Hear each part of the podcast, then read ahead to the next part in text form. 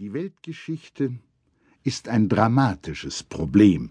Sie ist nichts anderes als der bunte, verwirrende und wechselvolle, aber dennoch nach bestimmten psychologischen Gesetzen verlaufende Schicksalsweg der menschlichen Kollektivseele, dessen einzelne Etappen, man pflegt sie Zeitalter zu nennen, nicht bloß aufeinander, sondern auch aus einander folgen, indem ihr Gang den Charakter einer Szenenreihe trägt. Jeder dieser Auftritte ist gegen die vorhergehenden und die nachfolgenden deutlich abgegrenzt, und doch bildet er mit ihnen eine organische Kontinuität, indem er die früheren auswirkt, die späteren bedingt.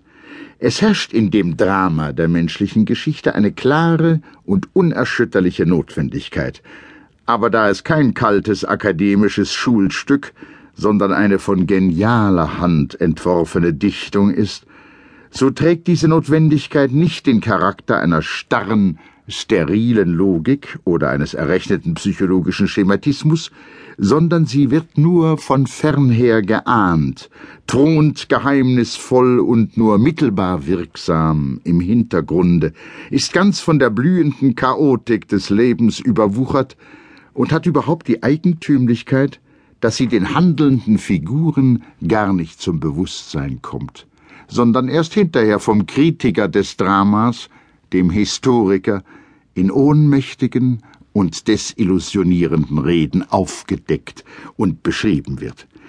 Was wir zu erzählen versuchen, ist der Entwicklungsgang der europäischen Seele während jenes Abschnitts, den man ihre Neuzeit nennt. Worin bestand nun dieses Neue, das allmählich ins Bewusstsein der europäischen Menschheit rückt, in nichts anderem als in der Heraufkunft eines extremen, exklusiven, allumspannenden Rationalismus. Um die Wende des 15. Jahrhunderts ereignet sich etwas sehr Merkwürdiges. Der Mensch, bisher in dumpfer, andächtiger Gebundenheit den Geheimnissen Gottes, der Ewigkeit und seiner eigenen Seele hingegeben, schlägt die Augen auf und blickt um sich. Er blickt nicht mehr über sich, verloren in die heiligen Mysterien des Himmels, nicht mehr unter sich, erschauernd vor den feurigen Schrecknissen der Hölle, nicht mehr in sich, vergrübelt in die Schicksalsfragen seiner dunklen Herkunft und noch dunkleren Bestimmung, sondern geradeaus, die Erde umspannend und erkennend, dass sie sein Eigentum ist. Die Erde gehört ihm, die Erde gefällt ihm, zum ersten Mal seit den seligen Tagen der Griechen. Dieser Blick ist von einer eigentümlich tiefen Flachheit.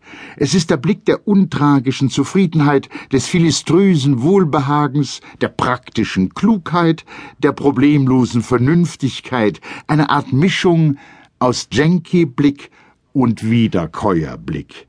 Die Welt ist schön, die Welt ist grün, die Welt ist saftig, sie riecht ausgezeichnet und schmeckt noch besser. Assimiliere dir von ihr so viel du kannst. Dazu hat sie ja Gott, ein besonderer Gönner aller Wiederkäuer, ganz zweifellos geschaffen.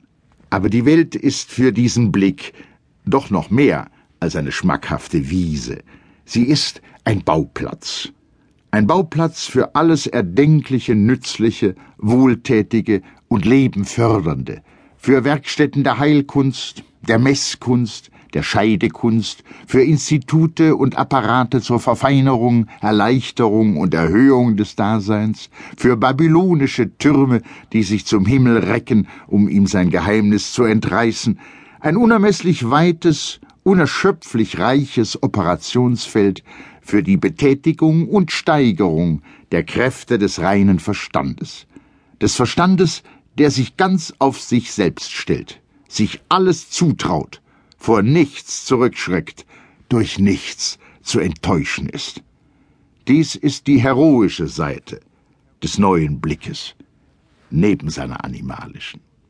Kurzum, der Mensch bemerkt zum ersten Mal seit langer Zeit, dass er Verstand hat und dass der Verstand allmächtig ist. Er entdeckt sich als denkendes Wesen, als ens rationale, oder vielmehr er gebiert diese Kräfte in sich wieder. Wenn man will, ist dies der Sinn des Wortes Renaissance. Dieser erwachende Verstand beginnt alles zu durchdringen, Himmel und Erde, Wasser und Licht, das unendlich